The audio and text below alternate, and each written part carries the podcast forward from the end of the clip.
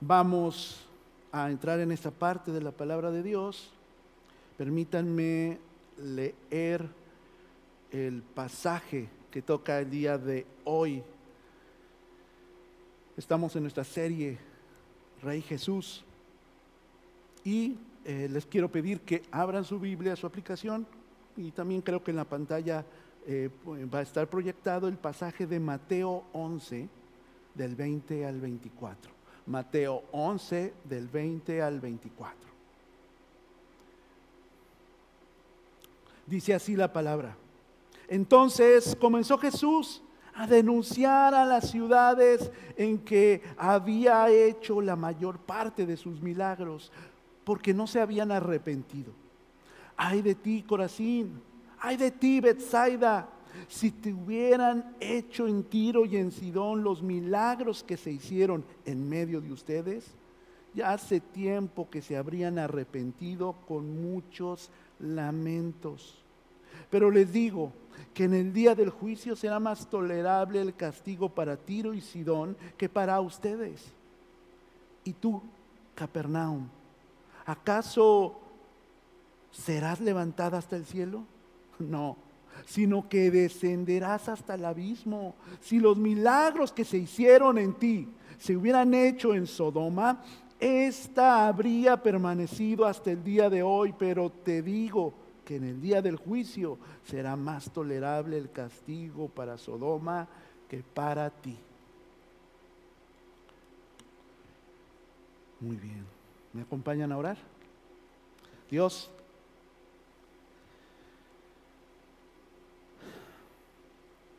Si cantamos hace un momento que nos rendimos a ti, que te entregamos todo a ti, Dios, permítenos en este tiempo, en, este, en estos minutos que estamos todos juntos, poder entregar nuestros oídos, nuestra atención, nuestro corazón, nuestra vista hacia ti, Señor, hacia lo que quieres hablarnos el día de hoy. Señor, yo te quiero pedir por cada joven y por cada adulto, por cada matrimonio y por cada persona eh, de mayor que está entre nosotros y que está expuesto, Señor, a esta verdad. Transforma nuestra vida, nuestro corazón. Háblanos, ayúdanos, Señor, a recordar siempre lo que has hecho en nuestras vidas y a cambiar y hacer luz y hacer bendición. Gracias Señor Jesús. En tu nombre, amén. Muy bien. Bienvenidos todos los que eh, propios y extraños o los que han venido por primera, segunda o tercera vez. Me, de me da mucho gusto poderles ver. Eh, sé que el Señor les ha traído y primero Dios, estar expuestos a su palabra nos ayude en este domingo para, seguir creciendo en él. Eh, bienvenido Jairo, bienvenidas otra vez mis hermanas Ana, Michelle, eh, Brian, ¿cierto? Bienvenidos. Y ya es demasiado para mi cerebro el nombre de los muchachos. Este, pero bienvenidos también, se les quiere y se les aprecia y qué bueno verles de nuevo este, mi hermano William también, que ya también ha sido constante entre nosotros. pues vamos a empezar. Y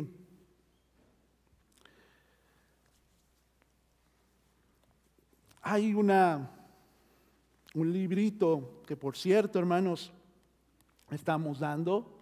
Eh, tal vez eh, estoy contento primero porque ya cumplimos en este mes seis meses de la campaña Lee, Vive y Comparte la Biblia. Es un proyecto ambicioso donde les he desafiado mis hermanos como iglesia a que a través de un plan que comparto por mensajes cada semana, leamos dos porciones del Antiguo Testamento y dos porciones del Nuevo. Y sé que para muchos ha sido un desafío muy grande. Y algunos se me han quedado en el camino y se me han desanimado, otros han continuado, algunos nada más leen este, los salmos, que es una de las partes del antiguo, algunos nada más están leyendo el nuevo. Yo les quiero invitar a que sigan leyendo la palabra de Dios ahorita, mis hermanos, en este momento. Ahorita estamos empezando tres libros. Este, son Efesios en el Nuevo Testamento, estamos empezando también este, Estamos primero de Reyes, estamos empezando el Salmo 119, que es uno de los más chiquitos, no es el más largo, pero lo estamos empezando ahora. Em, estamos también eh, viendo, en fin, varios libros. Bueno, ahorita les conmino, les invito, porque la palabra de Dios nunca vuelve vacía. Hermanos, la Biblia es el de los libros, de los pocos libros que no tiene que leer desde el primer libro hasta el último para entender la historia. Ya está revelada para nosotros. Es la historia de Cristo. Pero cada capítulo y cada libro tiene una intención especial para quien lo lee. Les invito a que lo hagan. Pero si usted todavía no está acostumbrado mucho a leer la Biblia, tenemos también otro recurso. Es este librito, El Pan Diario. Ya nos llegó para el trimestre de julio, agosto y septiembre. Pero también mi hermano Alfredo tiene, todavía nos falta junio, si quiere leerlo, ¿qué tiene este librito? Pues son historias de personas que escriben y sobre un versículo especial dan una experiencia, una enseñanza de ese pasaje. Entonces, es una historia de un que se tarda 10 minutos en, en leerlo. Eso le puede ayudar, si no está muy acostumbrado a leer, a empezar a leerlo. Nuestro pan diario lo tenemos en Spanish. Y se los recomiendo. ¿Por qué también estoy diciendo esto? Porque esto es algo de lo que les quiero comentar. Una de las historias de nuestro pan diario relata el autor de, uno de estos eh, pasajes que cuando era niño, eh, él vio, era uno de estos días, bonito, medio húmedo, y vio un pájaro carpintero que estaba posando sobre un árbol. Aquí para nosotros como iglesia los pájaros carpinteros son un dolor de cabeza, hermanos, porque algunos de ellos ya nos han hecho muchos hoyos, ¿verdad? En, el edificio. Y este muchacho pues relata que vio el pájaro carpintero que estaba picoteando, ti, ti, ti, y a veces si, si uno ha estado escuchando el pájaro carpintero y cómo es constante, porque tiene que ser un hoyo, Llega un momento en que sí desespera si es usted poco paciente. El muchacho se le hizo fácil agarrar una piedra y aunque es una ave hermosa con su copete rojo, la mandó la piedra y, pues, ¿qué creen? Que sí le dio. Y se cae el pájaro carpintero. Cuando se acerca el muchacho a ver al, al ave, pues vio que la había matado. Él se sintió muy mal porque recordó aquel pasaje, ¿se acuerdan de Mateo 10? Cuando estábamos hablando que, este, que incluso Jesús tiene el control de las pequeñas aves que valían como eh, una fracción de la moneda más pequeña de Israel y que él tenía el control de, la vida de esa ave. Él lo recordó y dijo, ¿por qué habrá permitido Dios que por un impulso mío de maldad estando joven, haya matado a esta ave.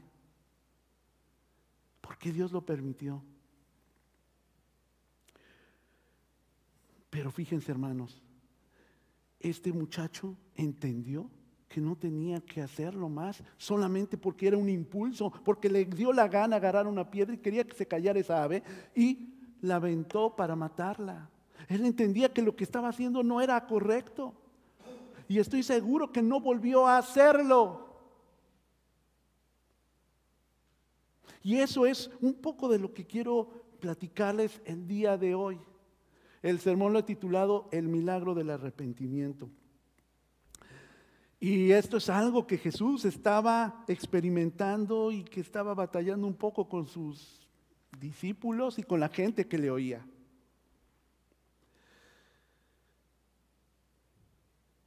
Dice Jesús que estas ciudades a las cuales Él estuvo visitando, Corazín, Bethsaida, Capernaum, donde incluso Jesús estuvo viviendo un buen tiempo después de Nazaret.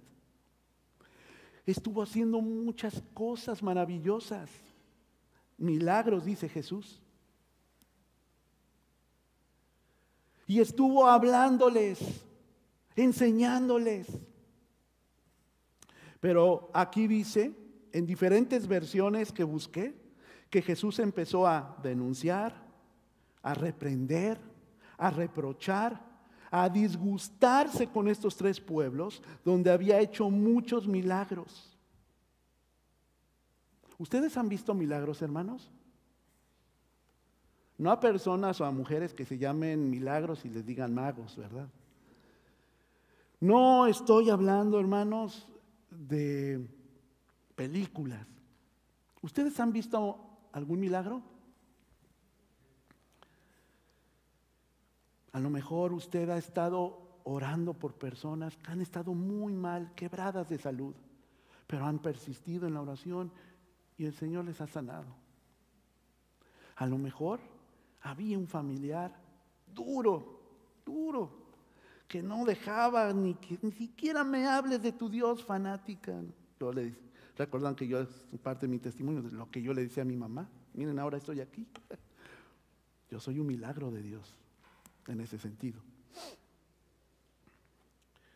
Bueno, Jesús estaba haciendo muchas cosas maravillosas. Déjenme decirle lo que dice el diccionario sobre milagro, el tumbaburros.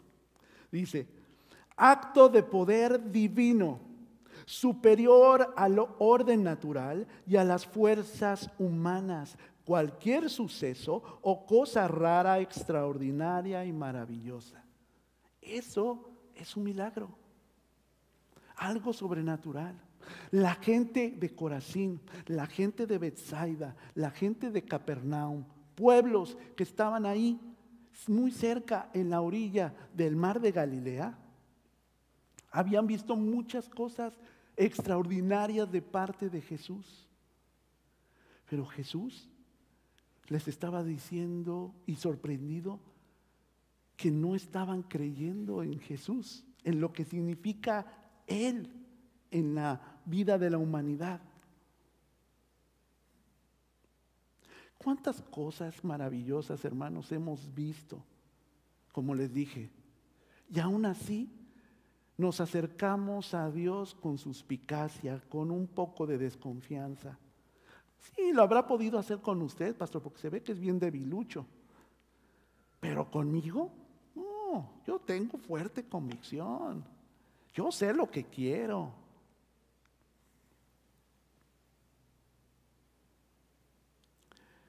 Les había comentado que mi madre fue la primera que aceptó al Señor y fuimos a una iglesia, una iglesia muy particular, donde el pastor tenía dones, uno de esos dones, como todos los cristianos, pero él tenía en especial el don de sanidad iban camiones, hermanos, repletos de muchas gentes de diferentes estados para ir a los tres servicios que tenían para que el pastor eh, impusiera sus manos y le sanara a las personas.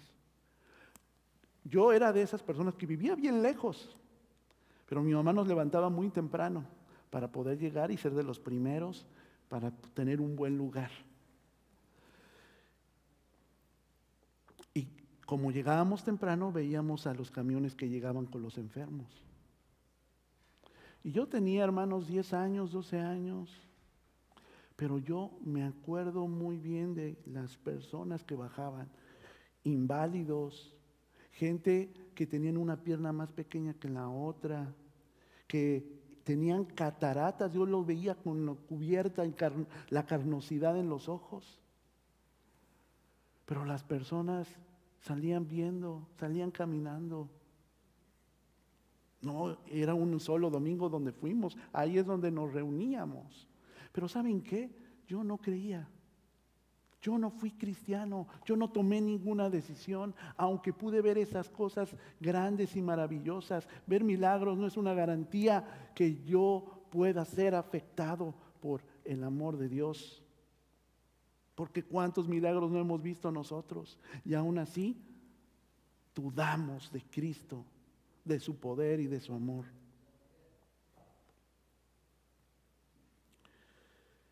Miren, por lo menos en los evangelios, hablando específicamente de Mateo, Marcos y Lucas, hay tres milagros registrados en esta ciudad de Bethsaida. La alimentación de los cinco mil. ¿Se acuerdan de este milagro? Donde Cristo dio de comer a muchas personas que lo estaban escuchando. Cinco mil solamente hombres. Esto en Lucas 9, 10 al 17. La sanidad de un hombre ciego sucedió en Bethsaida, según Marcos 8, 22, 26. ¿Se acuerdan de este episodio? ¿Lo han leído alguna vez donde Jesús estuvo caminando en el agua, en el mar? Que Pedro se hundió porque no creyó. ¿Lo han oído alguna vez, verdad? Esta historia. Bueno, también sucedió ahí. Bethsaida era un puerto ahí en el mar de Galilea. Esto está en Marcos 6, 45 al 51, esta historia. En Capernaum se registraron los siguientes milagros. La sanidad de la hija de Jairo estaba muerta y el Señor la resucitó. Esto está en Marcos 5, 21. La pesca milagrosa, donde los discípulos tiraron hacia el otro lado y pescaron lo que nunca se imaginaron. Eso está en Juan 21, 4, 14. La sanidad de un hombre poseído por un demonio, ¿se acuerdan? En la ciudad de Gadara. En Marcos 1 del 21 al 28. La sanidad de la suegra de Pedro. Yo no sé si eso fue un milagro. sí, por supuesto que sí, ¿verdad? Mateo 8 del 14 al 15. La salida de un paralítico. Mateo 9 del 2 al 8. El siervo del centurión que también estaba enfermo y que le dijo, ¿sabes qué? Este,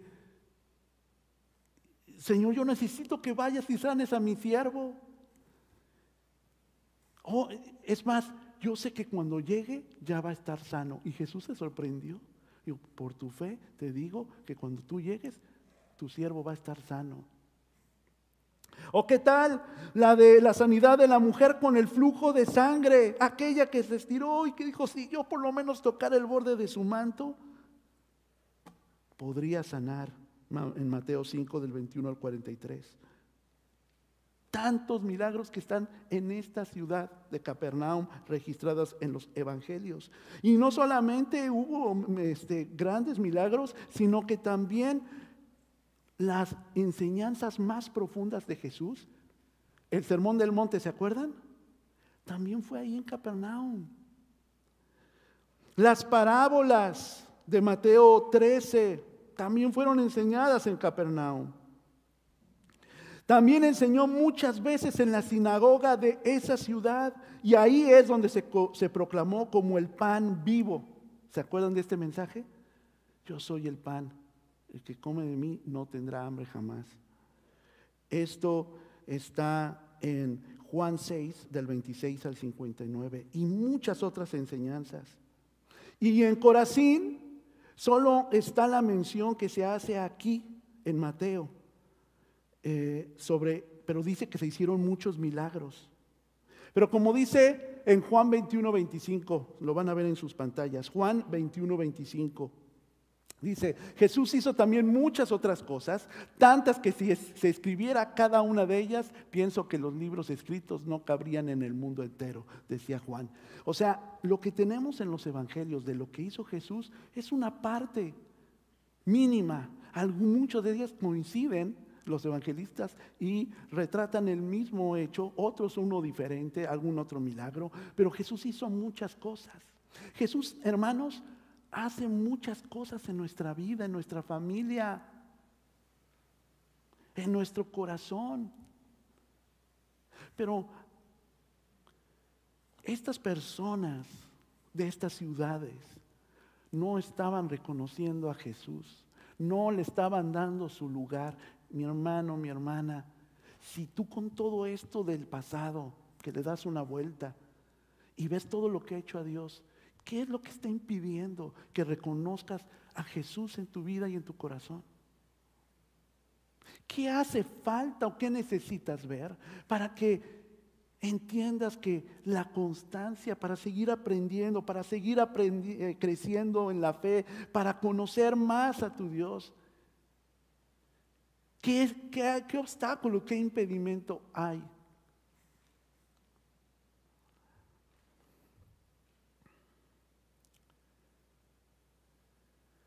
Hermanos, ¿de qué podemos hacer memoria? ¿De qué cosas o circunstancias que Dios ha hecho en nuestra vida pasada, en la de nuestros familiares o de alguien por la que hemos intercedido?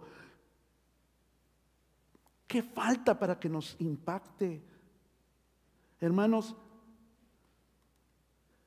yo sé que en nuestra vida tenemos muchas cosas, muchas cosas que Dios también, si reconocemos, si somos sinceros, Dios nos las ha dado. Pero ¿han cambiado mis prioridades? ¿Ha cambiado la prioridad de mi relación con Dios? ¿Ha cambiado mi relación con otros?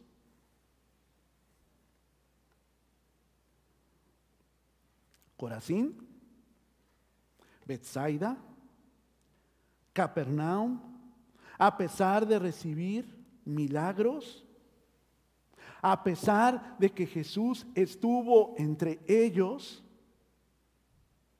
no mostraron arrepentimiento, según lo que aquí mismo dice Jesús. Dice Jesús en este pasaje que el arrepentimiento se, debe manifestar en dolor, en aflicción, en lamento. En la versión 60 dice que estas personas se sentían como si tuvieran ropas ásperas y como si se tiraran ceniza. Esto es una manifestación muy judía donde ellos así expresaban el dolor de perder a alguien.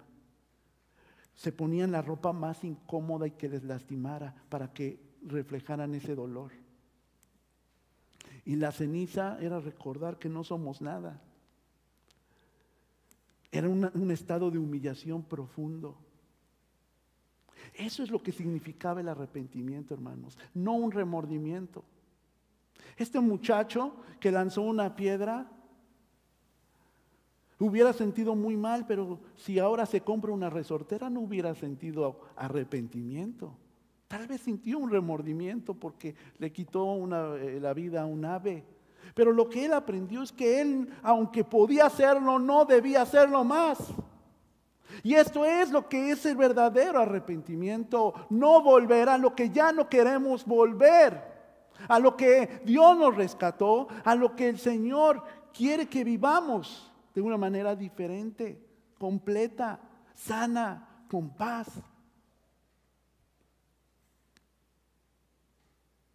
Hermanos, lo que hacemos para agradarnos a nosotros, sabiendo que esto puede ofender a Dios.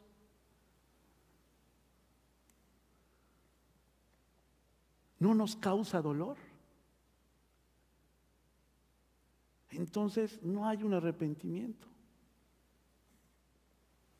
Porque yo veo, maquino, busco la forma en que yo pueda volverlo a hacer en la siguiente oportunidad. Y eso es lo que se sorprendía Jesús de la gente de estos tres pueblos. Lo vieron, lo conocieron, hizo sanidad a sus familiares, a las personas. Pero aún así, no confiaban en Él como el Mesías, como el que podía hacer un cambio en sus vidas de 180 grados. Hermanos, el arrepentimiento apunta tanto a un cambio interior como a un cambio de comportamiento.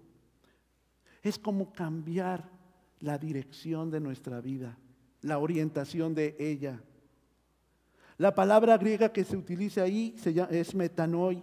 Es el acto de volverse hacia Dios y apartarse de una conducta mala de pecado, que era pues la respuesta de lo que Jesús quería cuando predicaba. Aléjense de ello y de eso. Dios los ha creado para buenas cosas. Pero ¿por qué siguen sintiendo ese rencor, sintiendo ese odio, sintiendo ese resentimiento hacia las personas, hacia las circunstancias. Eso no les ayuda, eso les está impidiendo acercarse a mí.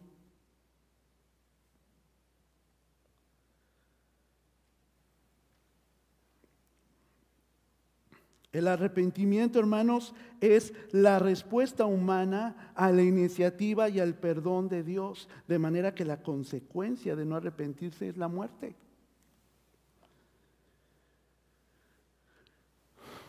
Yo ya no hago algo porque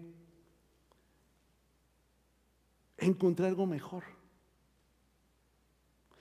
Y, lo que ha hecho Dios al acercarse a nosotros es brindarnos algo mucho mejor que lo que podamos obtener. Él hizo, Él vino, Él mandó a su Hijo, lo recordamos hoy en la cena del Señor. Se vino, murió por algo que yo era culpable y que yo tenía que recibir. Me dio perdón a pesar de esa maldad, a pesar de mis errores, a pesar de insistir y persistir en hacer las cosas que no están bien. Y si Dios sabemos que nos dio ese perdón, ¿por qué nos cuesta a nosotros dárselo a otro que lo necesita? A nuestro familiar, cercano o lejano, a la persona que nos ha dañado, directa o indirectamente. El perdón de Dios ha sido incondicional en su vida. Pero ¿por qué nosotros lo condicionamos? Entonces no estamos entendiendo realmente lo que hizo Dios, lo que significa ese perdón. Volvámonos de eso y fijemos nuestra vista en Cristo. Dice Lucas 13 del 3 al 5. Lucas 13 del 3 al 5. Les digo que no, de la misma manera todos ustedes perecerán a menos que se arrepientan. ¿O piensan que aquellos 18 que fueron aplastados por la torre de Siloé eran más culpables que todos los demás habitantes de Jerusalén? Les digo que no, de la misma manera que todos ustedes perecerán a menos de que se arrepientan. Jesús estaba recordando un hecho donde una pared aplastó a unas personas.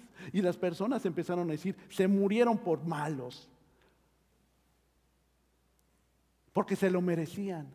Y Jesús les dice, ¿se lo merecían? ¿Ustedes son mejor que esas personas que murieron aplastados? ¿O ustedes tienen una oportunidad para volverse a Dios?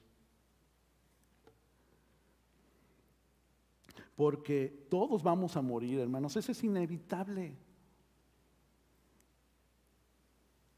¿Cuándo? Eso sí, no sabemos. ¿Y por qué desperdiciamos nuestro tiempo odiando, maltratando, teniendo resentimiento, ofendiendo con nuestra vida, no cambiando?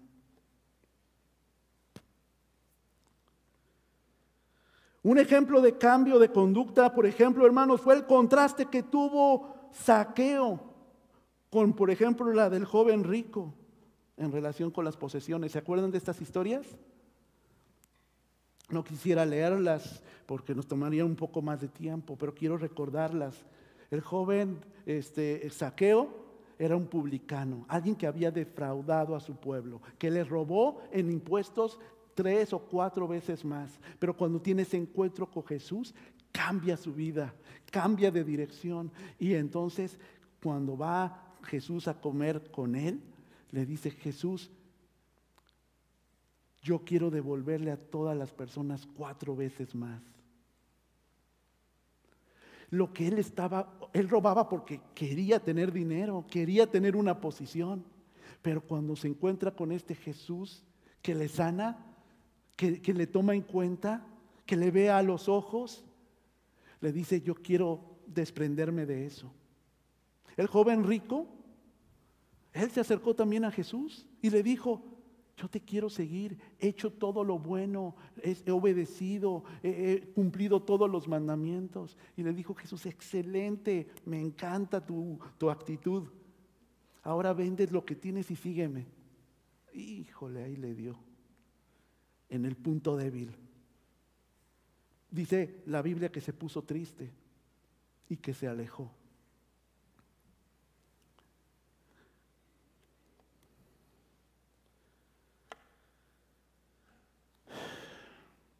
Hermanos, estimados, Jesús aún lamentaba que hubiera más personas que estaban rechazándolo, más personas de las que lo seguían. Ahí había en estos pueblos fue donde lo siguieron los hermanos, tanto Pedro como Andrés, como Juan, como Jacobo. Fue ahí en Cafarnaum donde encontró en el banco de los impuestos a Mateo, lo llamó y le siguió. Ahí fue donde estuvo Saqueo incluso junto con otros publicanos cuando comió y cenó con Jesús. Pero aún así eran muy pocos a comparación de todas las personas que estuvieron expuestas al amor, al perdón, al poder de Jesús.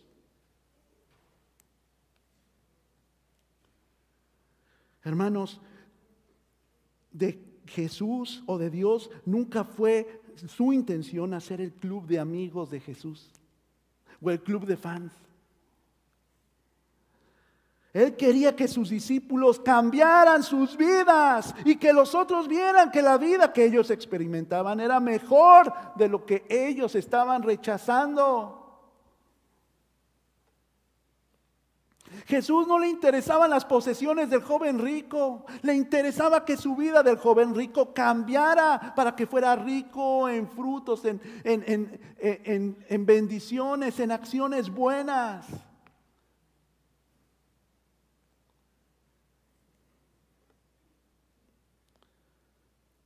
Pero la gente, mis hermanos, no veía importante lo que ofrecía Jesús, porque esas personas Nadie les había explicado y no estaban entendiendo. Por eso lo estaban rechazando.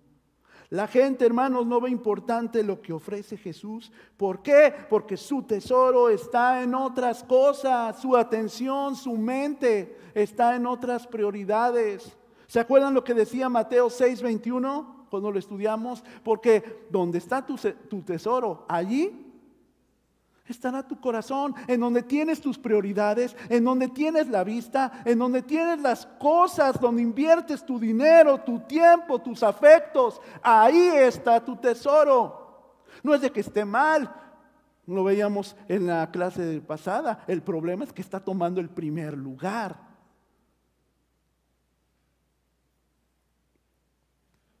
Y para ti es mucho más importante todo eso que buscar a Jesús, el cual está rechazándole porque no entiendes por qué vino a esta tierra, por qué murió en la cruz.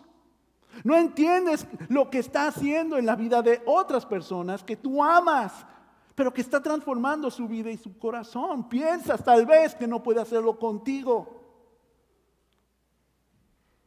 ¿Por qué no le das la oportunidad? ¿Por qué no le das la oportunidad de que Dios cambie lo que tiene que cambiar? ¿No, mis hermanos? Allá atrás. Hay que darle la oportunidad a Jesús de que cambie lo que tiene que cambiar en nosotros, en nuestras vidas. En muchas personas sus deseos están lo que el mundo les ofrece aquí, aunque la gente se sigue cuestionando por la vida futura. ¿No es cierto?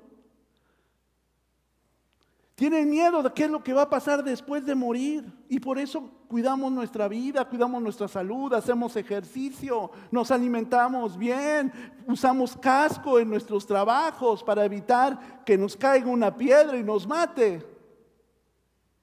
Cuando tal vez ya estamos muertos al rechazar a Jesús desde antes porque no entendemos que ese tesoro hermoso que nos da es esa vida eterna, pero no solamente para vivirla cuando estemos en presencia de Dios. El reino de Dios hemos estado diciéndolo, lo he estado compartiendo, lo vivimos aquí, hoy, en este momento, cuando puedo mejorar la relación con la persona que no podía ver ni en pintura.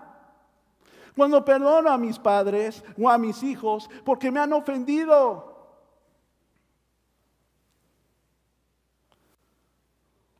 Es hoy, es ahora cuando eh, estoy transformando mi vida y vivo el reino de Dios. Son los beneficios que me está trayendo el Señor viviendo con paz. Esta gente de estos pueblos fueron ejemplo de inconstancia, de narcisismo. La mayoría de las personas creyó en él. No.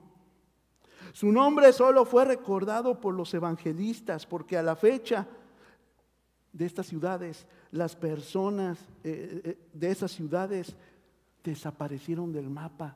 Cuando yo quise ubicarlas, hermanos, ahora estas ciudades en el mapa contemporáneo, porque la tecnología es hermosa, es increíble, es impresionante. Te vas a Google Earth, a Google Maps y estás buscando, a ver, Corazín.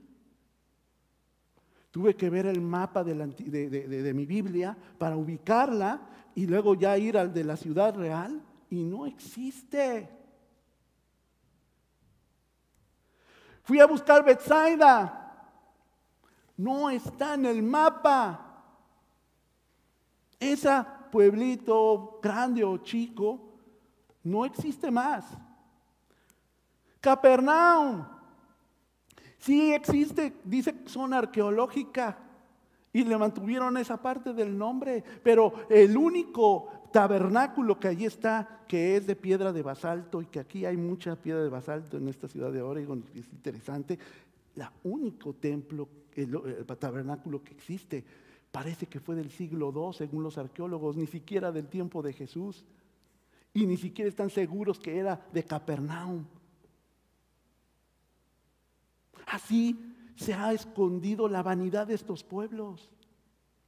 Así, hermanos, se pueda esconder de nosotros esa, e, e, e, eso que nosotros estamos tan orgullosos de hacer y de decir. Hermanos, ¿usted quiere dejar un legado en este mundo? Tiene que confiar en Dios para que Dios a través de usted vean las demás personas, porque decíamos también en el discipulado, nos hace testigos, que otras personas vean lo que Dios hace en nuestra vida. para que nuestra generación diga yo quería ser como mi papá. Y entonces su abuelito, el nieto diga yo quería ser como mi abuelo y mi papá. Y el bisnieto diga yo quiero ser como mi tatarabuelo, uh, como mi abuelo, como mi papá. Personas fieles. Tal vez usted no va a tener una gran, no se va a llamar el aeropuerto como su nombre, ¿verdad? Eh, Eleazar Couch, ¿verdad?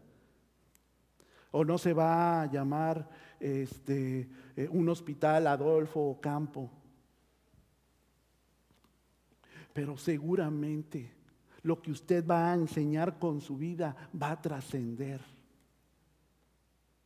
Porque Dios lo que está preocupado es en transformar su vida y en las personas que dependen de usted o que están a su alrededor.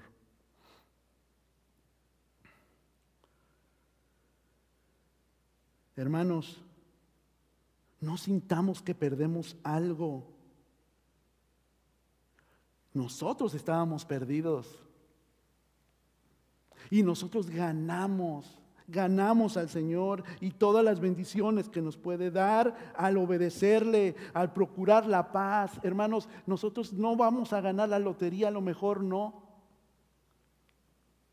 A lo mejor su nombre no va a salir en las noticias, de ser el primer mexicano, ecuatoriano, guatemalteco que va a la luna, como ahorita hay una noticia de un astronauta de 26 años. Tal vez no, pero su nombre va a estar con letras de oro porque su vida ayudó a cambiar la vida de otros.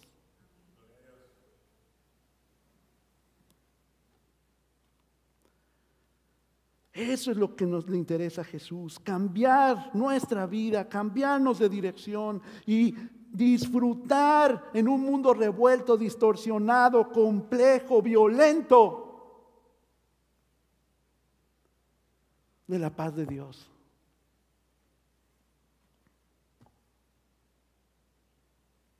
Yo no puedo temer mandar a mis hijos a la escuela si alguien va y empuña un rifle, si antes escucho que mi hijo ama al Señor y sabe dónde va a estar su lugar.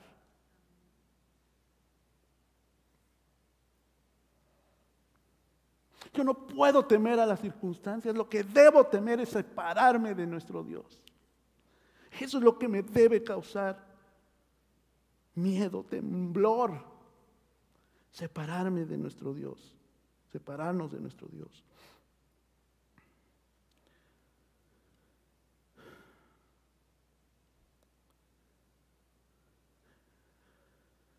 Estas tres ciudades en los evangelios eran conocidas como centros pesqueros y Jesús estaba conectado con estas ciudades por el mar, los botes y los pescadores. Pero también es cierto, hermanos, que se borraron porque no cumplieron su propósito, como aquellos que salieron de esas ciudades para ser los pescadores de hombres. Hablo de un Mateo, hablo de un Pedro, hablo de un Andrés. Fueron los menos, pero todos estuvieron expuestos a los milagros, a la palabra y a la enseñanza de Jesús. Hermanos, tenemos una gran bendición, estamos expuestos a la palabra, pero no para esclavizarnos como, como, como si fuéramos fanáticos religiosos, sino porque sabemos que todo eso va a mejorar en todos los aspectos de nuestra vida.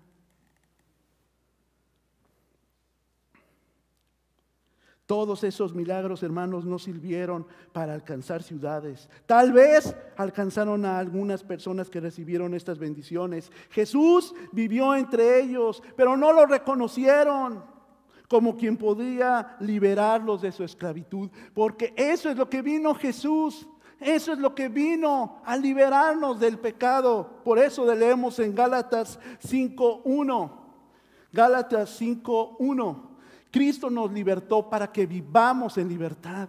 Por lo tanto, manténganse firmes. Mantente firme, mantente firme, mantente firme. Y no se someta nuevamente al yugo de esclavitud. Solo alguien masoquista vuelve a lo que antes era. A tener desesperanza, a tener dolor, a tener este, eh, incontrolable estado en, las emociones. Solamente alguien volvería a eso, un loco.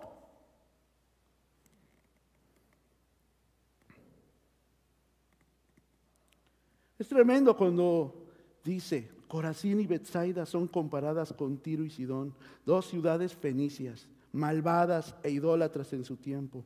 Pero según Jesús, si Él hubiera estado ahí y se hicieran esos milagros, se hubieran arrepentido.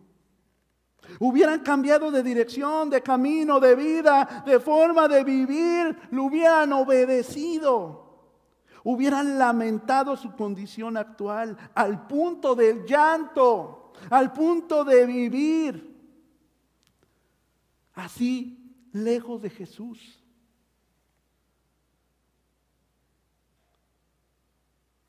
Y no permitiendo que perdieran tiempo. Algo que a mí me hubiera encantado era conocer, hubiera sido conocer a Jesús de niño. Me hubiera encantado tener amigos cristianos de niño. Tal vez algunos de ellos seguirían contactándoles. Me hubiera gustado que cuando era adolescente y tenía esa prueba, Hubiera recordado uno de los versículos que nos enseñan en la escuela para niños. Me hubiera encantado haberme recordado de algún verso, de algún salmo de los que leemos cada semana. Cuando tenía que tomar una decisión importante.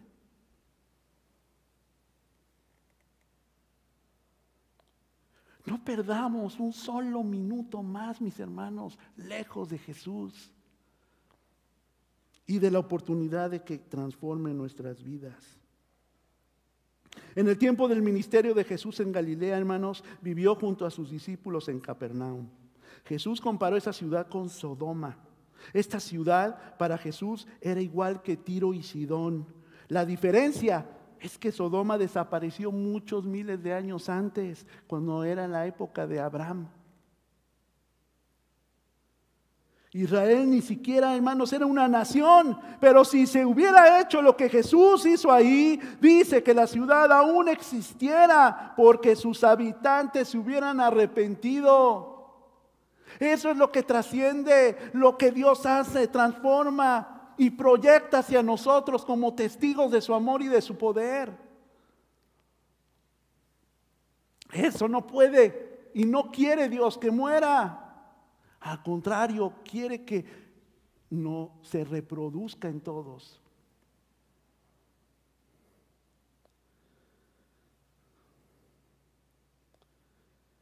Si se hubieran arrepentido. Hermanos, ¿por qué hay dureza en nuestra vida? ¿Qué es tan necesario en este mundo para que nos duela separarnos? Incluso hasta lloremos por ello, para no soltarlo o perderlo cuando lo que está en juego es mi paz y mi vida. No solo llegar a la presencia de Dios, sino para vivir, hermanos, mejor aquí, procurando los valores del reino. Rápido voy a decirles simplemente lo que dicen los dos capítulos de esos valores del reino de Mateo 5 y 6 y 7. Son tres capítulos. Vamos a dejar de tener necesidad de Dios. ¿Se acuerdan? Bienaventurados los que tienen hambre y sed de justicia. Ser humildes, tener necesidad de escuchar y aprender su palabra. Ser compasivos, ser sinceros, ser sal y luz de este mundo. Amar al prójimo y dejar de ser egoísta. Quitar la deuda o cualquier sentimiento adverso amar a nuestro esposo o a nuestra esposa y el pacto que hemos hecho con ella o con él.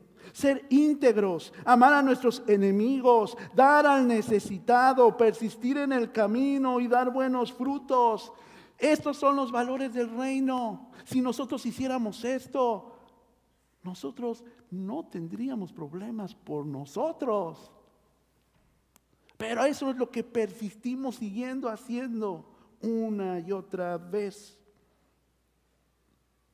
Hermanos, estas ciudades, según los rastros históricos y antropológicos, siguieron floreciendo un tiempo más después de Jesús. Y sus apóstoles estuvieron en esta tierra hasta que desaparecieron y con ellos su legado a las siguientes generaciones. Jesús, hermanos, al permitirle que cambie mi corazón, permito que cambie mi futuro y el de mis generaciones. Es decir, estas ciudades sí estuvieron siglo II, siglo IX, después desaparecieron, florecieron, fueron de comer, eran centros comerciales importantes y después murieron los apóstoles, aunque les dieron la verdad y ya dejaron de existir. Pero la diferencia es que si Dios cambia mi corazón, cambia mi futuro y lo de todas mis generaciones. Conclusión, los milagros, hermanos, son señales que ayudan a crecer mi fe. Pero la decisión de dejar el pecado y vivir una nueva vida nace de mí y de mi decisión de agradar a Dios, de crecer espiritualmente y de arreglar mis relaciones con otros viviendo los valores del reino. Hermanos, el arrepentimiento no es la expresión de una emoción. Es el reconocimiento de una condición de pecado que me impide agradar a Dios, me impide crecer espiritualmente, me impide arreglar mis relaciones con otros. Tomar la decisión de ser moldeado por Cristo, hermanos, duele. Pero no porque extrañaré lo que dejo, sino porque, hermanos, es una batalla dura con mi carne con mis deseos. Por eso duele. Pero decíamos también en la clase de discipulados un rato que cuando pasamos la prueba, eso es algo que ya no, esa tentación es algo que ya no, no puede conmigo.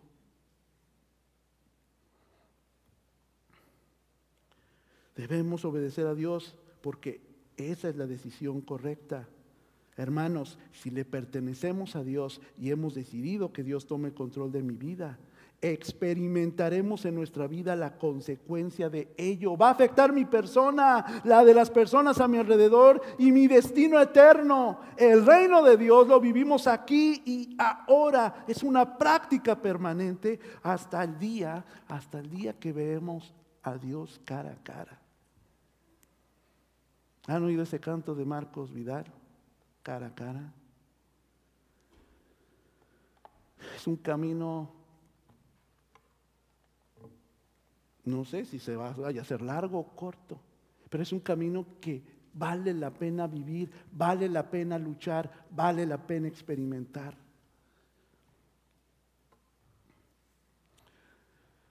Arrepentirse parece que es un milagro. No, mis hermanos. Es realmente sentir y despreciar aquello que nos está impidiendo seguirle. ¿Me acompañan a orar? Dios. Ayúdanos a enfocarnos en ti, Dios. A poner nuestra mirada en tus cosas, en tu Hijo Jesucristo. Ayúdanos a vivir una vida que no nos avergüence que no tengamos miedo a perder lo que según tenemos, sin experimentar lo que tú, Señor, quieres darnos, si te seguimos, si hacemos tu voluntad. Ayúdanos, Señor, a crecer y ayúdanos a crecer, ayúdanos a crecer los unos con los otros.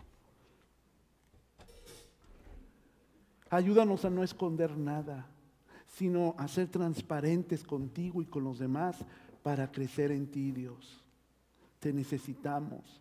Ayúdanos a crear en nosotros ese pensamiento de arrepentimiento verdadero.